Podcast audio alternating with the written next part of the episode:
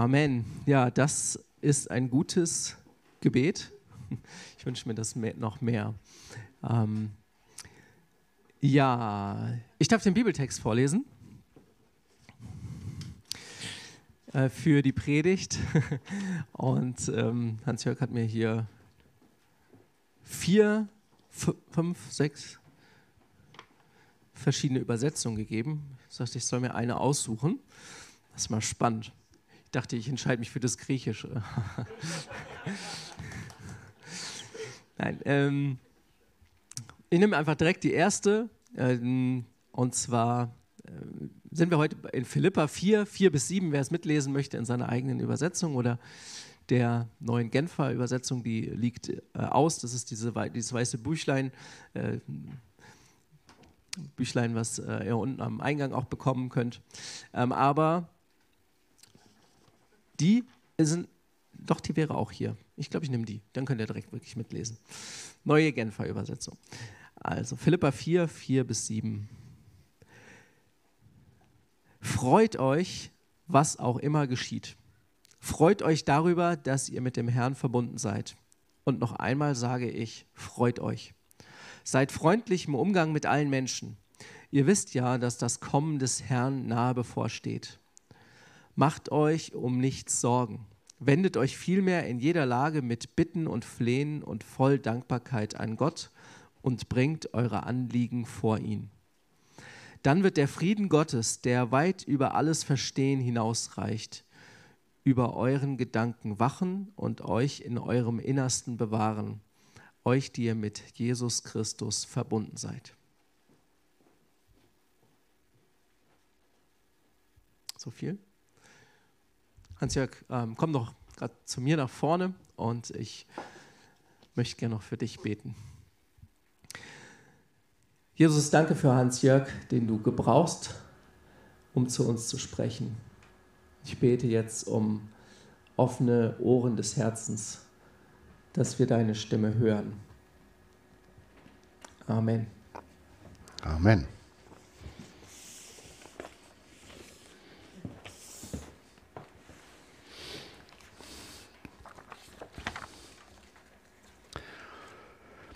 Ja, diesen Text, dieser kurze Text, ähm, den habe ich überschrieben mit zwei Worten. Das eine ist das Freudegebot und das andere ist das Sorgenverbot. Freudegebot und Sorgenverbot. Und eines ist klar, über diesen Text kann man nicht fachsimpeln, oder theoretisieren, sondern da steht man mitten im Leben. Und was man dazu sagt, das sollte irgendwie auch ein bisschen davon wenigstens in meinem Leben gefunden werden. Und ich würde auch, wenn wir durch diesen Text gehen, auch euch mal fragen äh, und euch auf äh, ermuntern, dazu auch was zu sagen, wie ihr das eine oder andere erfahrt oder spürt. Ja, ähm, wie kann es überhaupt sein, dass Paulus einfach sich herausnimmt zu sagen, dass wir uns freuen sollen? Also man kann ja Freude nicht verordnen und man kann das ja nicht befehlen, man, weil wir wissen alle, dass Freude schon manchmal wie, wie eine Wolke auch vergehen kann und nicht mehr da ist. Und Paulus selbst schreibt diesen Brief, diesen Philipperbrief aus dem Gefängnis in Rom. Vielleicht hat er dort auch eine äh, bevorzugte Beha äh, äh, äh Behandlung erfahren. Er durfte besucht werden vielleicht. Oder er hatte Leute, die mit ihm, also Mitarbeiter, die mit ihm dort äh, im Gefängnis waren, oder das war vielleicht auch nur ein Hausarrest, jedenfalls, er war ein Gefangener. Und, und aus dieser Situation heraus schreibt er, freut euch. Und wenn er sowas schreibt, denke ich mal, dann hat er das selber auch gelebt. Erlebt er dann auch in der Freude. Jetzt wollte ich heute Morgen noch kurz vorher in Wikipedia nachlesen, was Freude ist überhaupt. Ich habe das vergessen. oder bin ich dazu gekommen, weil ich glaube, wir wissen alle, was Freude ist. Freude ist ja Teil unseres Lebens und wir sind so geschaffen und beschaffen, dass wir uns freuen können. Das heißt, Gott hat da einen Raum in unserem Leben geschaffen, in dem sich die Freude ausbreiten soll. Und ich spare mir jetzt den Satz, dass man Freude auch auf dem Gesicht ablesen darf. Äh, das kann man auf meinem Gesicht nicht immer oder eher selten, Freude abzulesen. Und ich will auch jetzt nicht alle auffordern, ähm, dass man das im Gesicht ablesen kann, dass man sich freut, weil Freude fängt ja, wie wir das gesungen haben, im Innern an. Ich meine, ich würde mich zum Beispiel sehr freuen, es muss immer einen Anlass geben zur Freude, wenn ihr alle nicht so weit auseinander sitzen würdet, sondern alle hier in diesen ersten Reihen sitzen würdet. Dann könnte ich euch viel besser sehen und äh, ich müsste nicht immer bis da hinten schauen, wo ich gar nicht mehr weiß, wer da ist. Genau. Ähm, ja, also was ich sagen wollte, ist, Freude ist, hat immer irgendeinen Anlass und irgendeinen Grund. Eine gute Nachricht, ein Geschenk, was man bekommt, ähm, Besuch, der kommt, worüber man sich freut.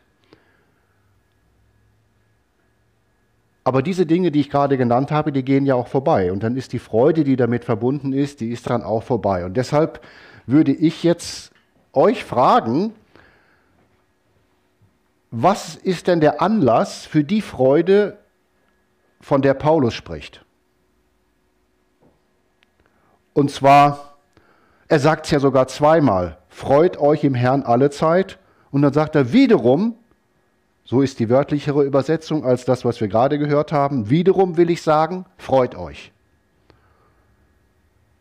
Vielleicht hat er schon im Hinterkopf, dass er das nochmal wiederholen muss, weil es sehr ungewöhnlich ist, dass man sich freuen soll. Ähm, das Mikrofon würde ich jetzt einfach mal nehmen und ich würde euch fragen, was hat Paulus im Sinn, ähm, worüber man sich freut? Ihr müsst jetzt keine Predigt halten. Ich würde euch einfach fragen, wer, wer möchte was sagen?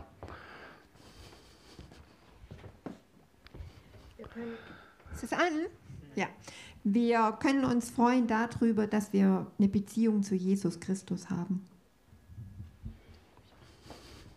Mir ist vorhin durch den Kopf gegangen, ich freue mich über Gottes Beständigkeit, dieses, dass er sich nicht verändert. Also äh, man, man sollte eigentlich ja mitschreiben äh, und diese Freude, Freudengründe äh, sich zu Hause an jede Tür posten, wo drauf steht freudig und darunter schreiben, warum. Gerhard. Ja, freut euch, dass eure Namen im Himmel geschrieben sind. Amen. Und wir machen weiter. Worüber würdest du dich freuen? Ich freue mich immer darüber, dass Jesus mich liebt und mich in seiner Hand hält und ich ihm voll vertrauen kann. Ich nehme mir mal raus, dass ich weitergehe und einfach, äh, warum freust du dich? Nee, ich freue mich über das Evangelium, die gute Nachricht, die es wert ist, sich darüber zu freuen. Sehr gut. Kein Schrecken kriegen. Ja, tatsächlich. Ähm freue ich mich sehr über diese Vaterfigur. Die Beziehung, die man miteinander haben kann und ähm, auch als Vorbild zu nehmen.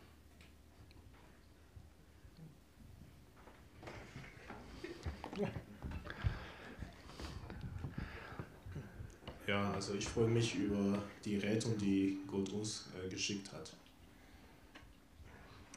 Dass die Ketten gesprengt sind, wie wir am Anfang gesungen haben. Dass Gott meinen Wert bestimmt.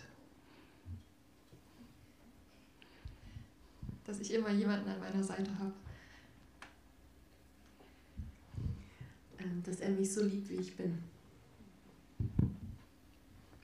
Äh, dass ich immer auf Gott vertrauen kann.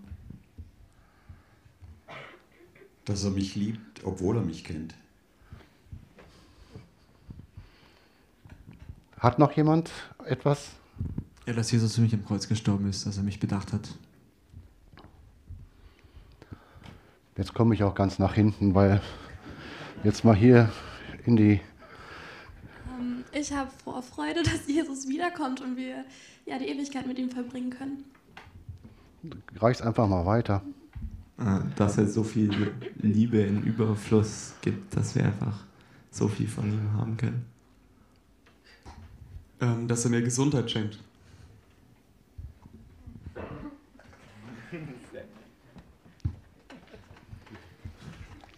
Dass die Finsternis keine Macht hat über mich. Dass der allmächtige Gott, der das ganze Universum geschaffen hat, sich um mich sorgt. Ja, vielen Dank. Ähm, wir werden, würden wahrscheinlich weitermachen können ähm, und noch mehr Gründe finden. Ich musste heute Morgen, so jetzt rede ich wieder so, oder? Ich komme noch mal, Vorsicht.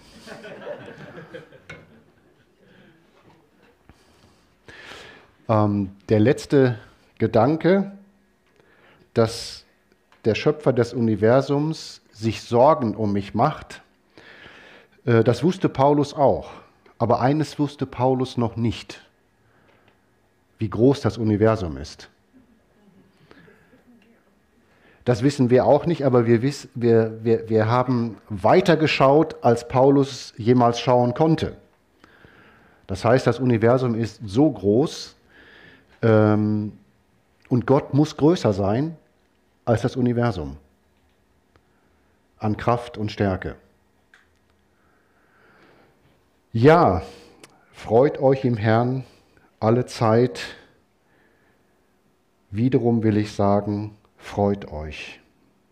Das heißt, wir können diese Gründe, die wir gerade genannt haben, und wie gesagt, wir könnten noch mehr nennen, zum Beispiel aus diesem Brief an die Philipper, da sagt Paulus, Sterben ist Gewinn. Also er blickte einem möglichen Märtyrertod, einer Hinrichtung ins Auge und er konnte sagen, Sterben ist Gewinn. Wenn das passiert, dadurch habe ich keinen Nachteil. Im Gegenteil, der Tod bringt mich zu Jesus. Das kann jeder für sich als Grund zur Freude nehmen. Oder dass wir eine Kolonie des Himmels sind. Er wird zurückkommen.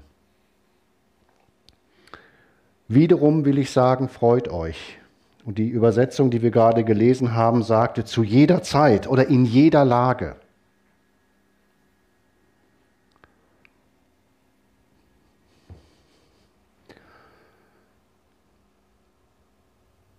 Und diese Freude,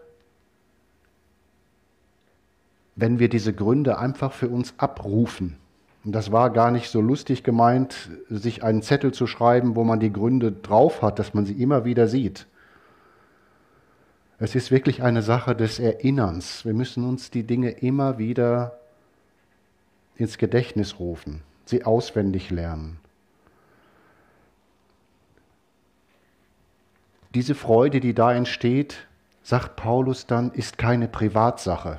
Etwas, das wir für uns behalten wollen, etwas, das nur für uns ist. Nein, wir können diese Freude weitergeben. Denn es heißt, lasst eure Milde kund werden allen Menschen. So wie Jesus das getan hat. Wie er freundlich war, wie er hilfsbereit war,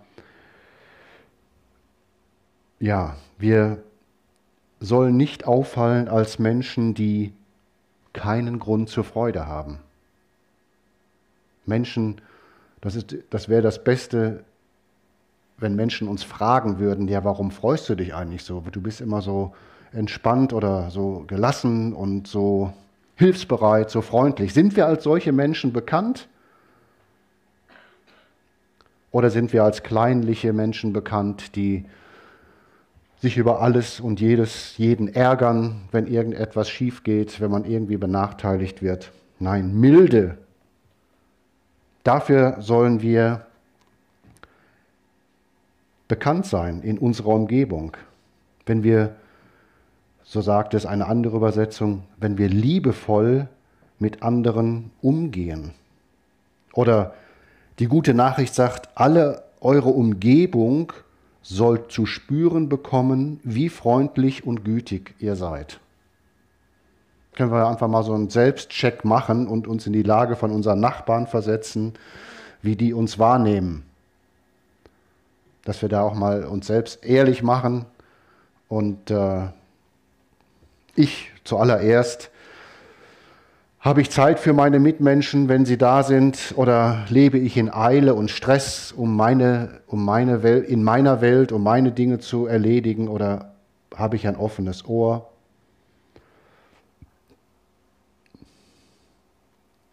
Und der Grund, noch ein Grund zur Freude, denn der wurde auch gerade genannt, dass Jesus da ist. Er ist immer an meiner Seite der Herr ist nahe. Ich weiß, dass äh, also manche Übersetzungen ähm, beschreiben das als etwas Zeitliches, das heißt, der Herr kommt bald, sein Kommen steht nahe vor der Tür. Ich denke aber, dass die Bedeutung tatsächlich nicht eine zeitliche, sondern eine räumliche Deutung ist, nämlich er ist nahe, er ist bei mir. Er ist uns nahe, wie wir es da auch gesungen haben. Übrigens, meine Predigt, die kann ich mir eigentlich sparen, weil die Lieder haben alles schon gesagt, in verschiedener äh, Ausformulierung und auch gut gesagt. Ich kann das gar nicht besser sagen. Jedenfalls, er ist uns nahe. Das ist ein Grund zur Freude. Wir sind nie alleine.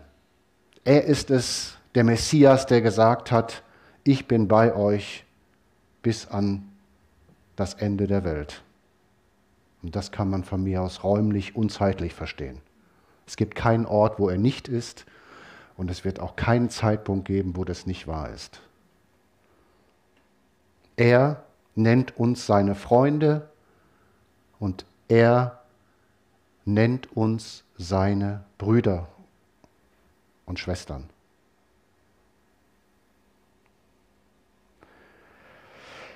Ja, ähm, in diesem Paket von Versen, was wir gelesen haben, dieses, äh, wie sagt man, sorglos Paket, ähm, das geht jetzt über in Vers 6, seid um nichts besorgt.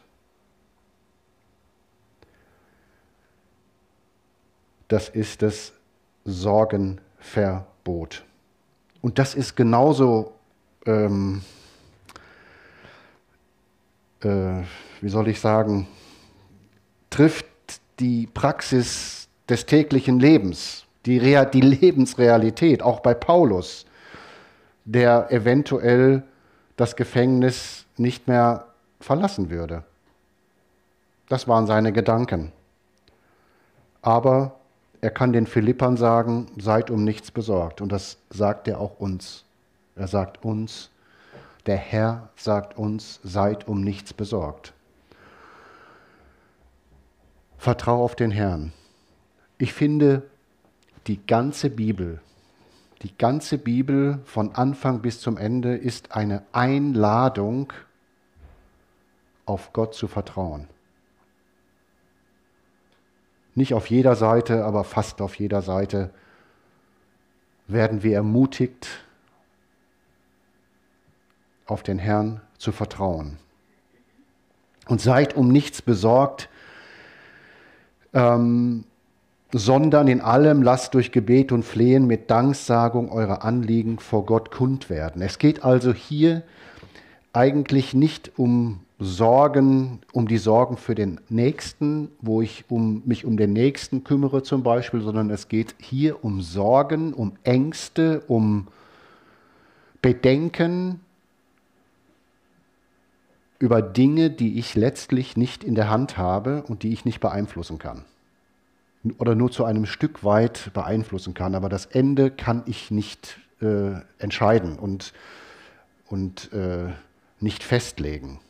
Das sind Dinge, wo ich nicht weiß, wie es ausgehen wird. Sorgen, ob die Rente reichen wird. Sorge, ob ich gesund bleibe oder ob ich wieder gesund werde. Sorgen, über meine Arbeitsstelle, um das Auskommen. Ich werde jetzt nicht rumgehen und sagen, was das alles sein kann, worüber man sich Sorgen machen kann. Tatsächlich sagt das Wort Gottes, seid um nichts besorgt. Und der Apostel Petrus sagt in seinem Brief, seid um nichts besorgt, denn er ist besorgt um euch. Haben wir auch gesungen. Es gibt der Schöpfer des Universums, der mehr Sterne geschaffen hat, als es Menschen auf diesem Planeten gibt, ist besorgt um uns und besonders um seine Kinder.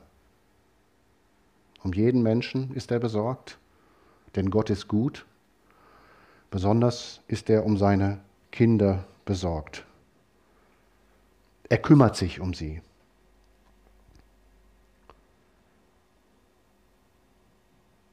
Und was machen wir mit Sorgen? Oder wie wird man die Sorge los? Darum geht es ja hier. Wie werden wir die Sorge los? Indem wir sie nicht zuerst einem Menschen sagen, kann man natürlich machen, aber Paulus sagt hier besonders, bring deine Sorgen an den Thron Gottes. Leg dort deine Sorge ab, sondern in allem lass durch Gebet und Flehen. Das Gebet, verstehen wir, das ist wirklich das Reden mit Gott. Das ist übrigens auch ein Grund zur Freude, dass wir mit Gott reden können, jederzeit. Und dann kommt die Eskalationsstufe, das ist Flehen, das Flehen, das Schreien zu Gott. Wir können im Herzen beten, so wie Nehemia das getan hat. In Gedanken beten. Auch das bekommt Gott mit. Also das muss man sich erstmal vorstellen, wenn Menschen gar nichts sagen, aber Gott sieht das Herz und, und, und kann das alles verstehen. Aber ich denke schon mal, er liebt es auch, unsere Stimme zu hören. Wir haben ja unsere, unsere Stimme bekommen. Und wenn du alleine betest, ist mein Tipp oder meine Empfehlung, bete laut. Einfach reden. Gott will uns hören. Und wenn du meinst, dass Gott so weit weg ist, dann kannst du auch schreien. Hat Jesus auch getan. Jesus hat geschrien im Gebet.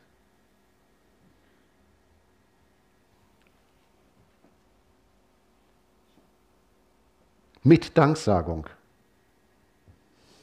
mit Danksagung oder mit Dank, mit Opfer, einem Opfer des Dankes. Dankbar sein, wenn wir beten, dass wir es überhaupt ihm sagen können.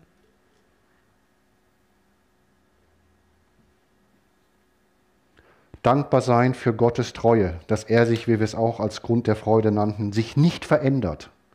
Dass dieser Gott nicht gegen uns ist.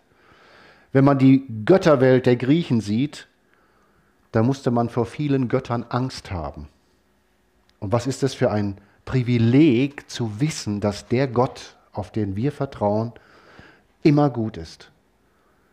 Dass wir keine Angst haben müssen vor, irgendeiner, vor irgendeinem Schachzug gegen uns, vor irgendeiner Hinterlist. Nein, wir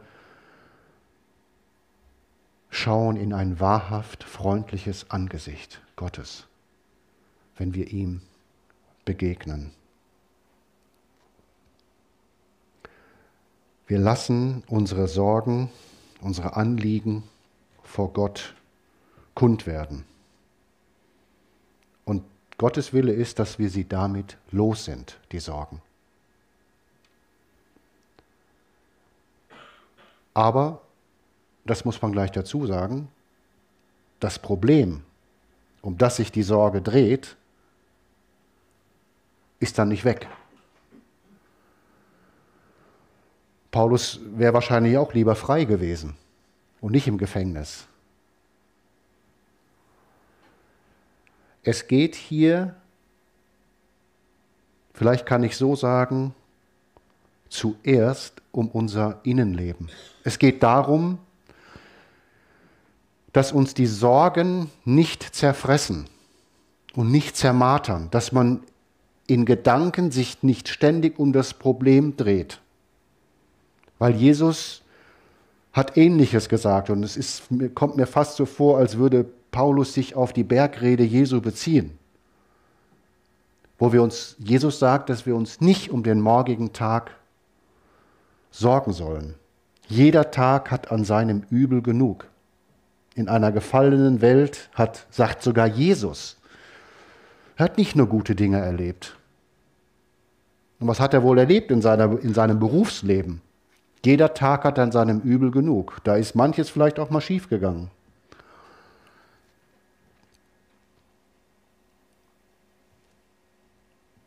Und wir werden durch Sorgen, sich Sorgen machen, sagt Jesus, nicht größer werden, unser Leben auch nicht verlängern. Sorgen machen ist ein Problem für uns und wir dürfen es loswerden. Allerdings nicht, das bedeutet nicht, dass wir sofort das Problem gelöst bekommen. Es geht darum, dieses ständige Sorgen einfach abzulegen und es Gott zu überlassen. Denn das ist das Vertrauen, dass Gott sich um Dinge kümmert, dass er einen Weg hat. Gott hat immer einen Ausweg. Auch dann, wenn wir den nicht sehen, auch dann, wenn wir gerne einen anderen hätten. Aber in der Hand Gottes sind wir immer geborgen. Und ich weiß, dass das, das hört sich vielleicht an wie ein, wie ein leerer Satz, weil das muss man ja erleben. Das kann man sich nicht aufsagen. Ähm, als die Jünger auf dem Schiff waren, auf dem, auf dem See Tiberias, auf dem, auf dem See Genezareth, als sie diese Überfahrt gemacht haben, da sagt Markus, glaube ich, da schlief Jesus im hinteren Teil des Bootes. Und es kam ein Sturm auf, der so stark war, dass die Jünger um ihr Leben gefürchtet haben. Vielleicht ist es manchmal so in deinem Leben, dass die Sorge so groß ist und du glaubst, dass Jesus schläft, dass er gar nicht da ist, dass er, dass er deine Not, dein Problem gar nicht kennt oder dass es ihm egal ist. Herr, das sagen die Jünger ja auch. Sie sagen, Herr, ist es dir egal, dass wir umkommen? Was für eine Frage. Ist es dir egal, so ein, so, so, eine, so ein Vorwurf so eine, oder so eine Unterstellung? Nein, das ist ihm nicht egal. Aber Jesus schläft, weil er das umsetzt, was Paulus hier sagt. Er sorgt sich nicht. Er vertraut auf Gott. Und dann stillt er den Sturm. Er spricht zu dem Sturm oder er bedroht den Sturm. Und das ist eine Erfahrung, die auch wir machen können. Paulus sagt, der Friede Gottes, der allen Verstand übersteigt, wird eure Herzen und euren Sinn bewahren in Christus Jesus. Ich glaube, das ist vielleicht ein gutes Bild, aber ein, ein drastisches sogar, dass Jesus diesen Sorgensturm bedroht und stillt. Und der Friede Gottes hier, dieser, dieser Shalom Gottes, diese Rettung Gottes ist etwas, das jeden Verstand übersteigt. Das heißt, es ist ja sogar so, wenn, wir, wenn, wenn man das ernst nimmt, dass man sich nicht sorgt, obwohl die, die Situation eigentlich ähm, so problematisch, gefährlich und äh, äh, sorgenvoll ist, dass wenn man sich nicht sorgt, dann sorgt man sich ja schon wieder, dass man sich keine Sorgen macht. Ja? Das, das, das ist schon schwierig, ja, sich keine Sorgen zu machen, weil man denkt, es ist verantwortungslos. Aber Gott möchte uns seinen Shalom schenken, dass dieser Sorgen- und Gedankensturm beruhigt wird. Und das ist jetzt auch, das, das kann keine ausgeklügelte Psychologie. Das kann, das kann man sich nicht äh, in einem Stoizismus selber verordnen, indem man sagt, ach, es kommt sowieso, wie es kommt. So kann man ja auch ans Leben rangehen, ja, äh, und sich keine Sorgen machen. Aber hier haben wir eine Situation, die ist wirklich, die hat wirklich einen Grund zur Sorge. Das kann ganz unterschiedlich sein in deinem Leben, aber genau darin möchte Gott unser Herz in seine Hand nehmen und den Sturm, den Sorgensturm wegnehmen. Und das ist eine, ich nenne das eine übernatürliche Erfahrung. Und da würde mich interessieren, ob und wie ihr das schon mal erlebt hat, habt. Dass dieses unruhige Herz ganz ruhig wird, obwohl das Problem noch nicht gelöst ist und nicht weg ist. Es vielleicht sogar noch komplizierter und tragischer oder noch schlimmer wird.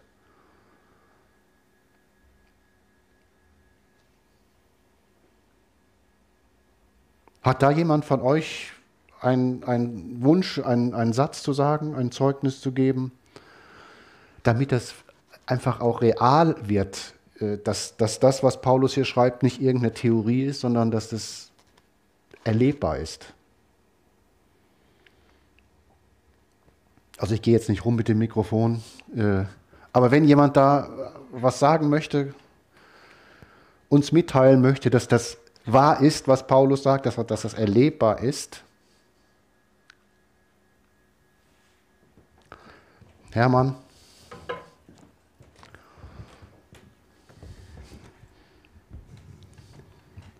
Als ich äh, von meinem Studium nach Augsburg zurückkam, ähm, stand es ja unter, genau unter, unter diesem Segen, dass Gott mir eine Arbeitsstelle hier in Augsburg gegeben hatte. Ich hatte Gott vertraut und er hat mir eine Arbeitsstelle hier gegeben und nach einem Jahr war sie wieder weg. Ähm und war dann eigentlich ziemlich lang arbeitslos, was als Biologe nicht so ganz einfach war in dieser Zeit, eine Stelle zu kriegen. Und ich habe dann ein Praktikum gemacht im Gessertshausen in der Tierklinik. Und da bin ich dann vier Wochen lang oder so, oder so um die Zeit herum, bin ich nach Gessertshausen gefahren, immer mit dem Zug. Nebenher, also so, war ich halt immer am Bewerben und Bewerbungen schreiben. Es waren damals ziemlich viele Bewerbungen. 150 Bewerbungen habe ich geschrieben. Und wenn du arbeitslos bist, dann ist 150 Bewerbungen verschicken ja auch eine finanzielle Frage. Und dann steige ich da in Gessertshausen eines Morgens aus dem Zug aus, gehe da die Straße lang zur Tierklinik. Dann lag dann im Randstein eine Briefmarke. Und dann habe ich die Briefmarke eingesammelt natürlich. Äh, dann bin ich weitergegangen, lag da wieder eine Briefmarke und wieder eine Briefmarke. Da lag dann über 20, 30 Meter am Randstein alles voller Briefmarken.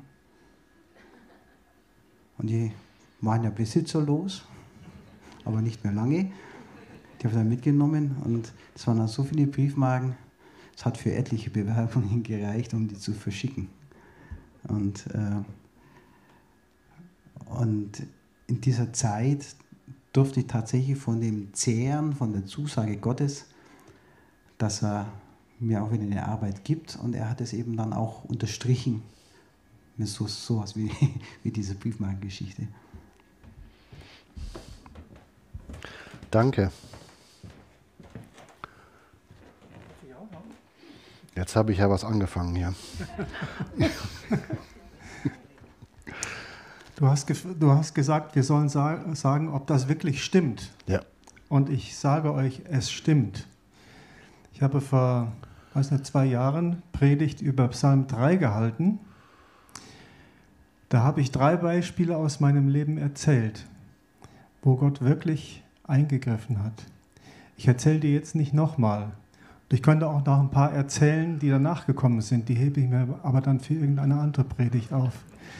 Und wer diese drei Beispiele nochmal hören oder sehen will, äh, Die Predigt ist auf YouTube. Danke.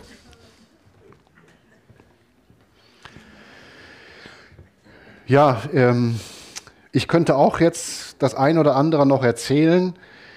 Ähm, wir, meine Frau und ich, schauen auch auf ein bewegtes Leben zurück. Das ist bedingt auch durch meine Selbstständigkeit, äh, bei der es auch immer auf und ab gegangen ist und das Auskommen oft äh, bedroht war. Und ähm, dieser Text, den wir da gelesen haben, das, das ist bis heute und wird es auch bleiben ein Rückzugsort, ein, mein starker Turm, in den ich gehe. Und ich habe es mal verglichen, das ist für mich wie ein Garten Eden, dass ich eingeladen werde, hineinzukommen und dass ich meine Sorge ablegen darf. Dass ich von diesem Baum des Lebens essen darf, so viel ich will und in diesem Vertrauen gestärkt werde. Wenn ich, allein schon, wenn ich diesen Text lese, da, da komme ich schon etwas runter ja, und denke, ja, es ist wahr, Gott ist da und er ist für dich da. Aber wisst ihr, in diesem Garten Eden, da gibt es noch jemanden. der dir den Zweifel ins Herz schreiben möchte. Da ist der Versucher, der sagt, hat Gott wirklich gesagt, dass er zu dir steht? Löst deine Probleme selbst. Dann wird da auch was draus. Mach was. Und diesem Versucher, den müssen wir, den müssen wir wirklich widerstehen standhaft widerstehen.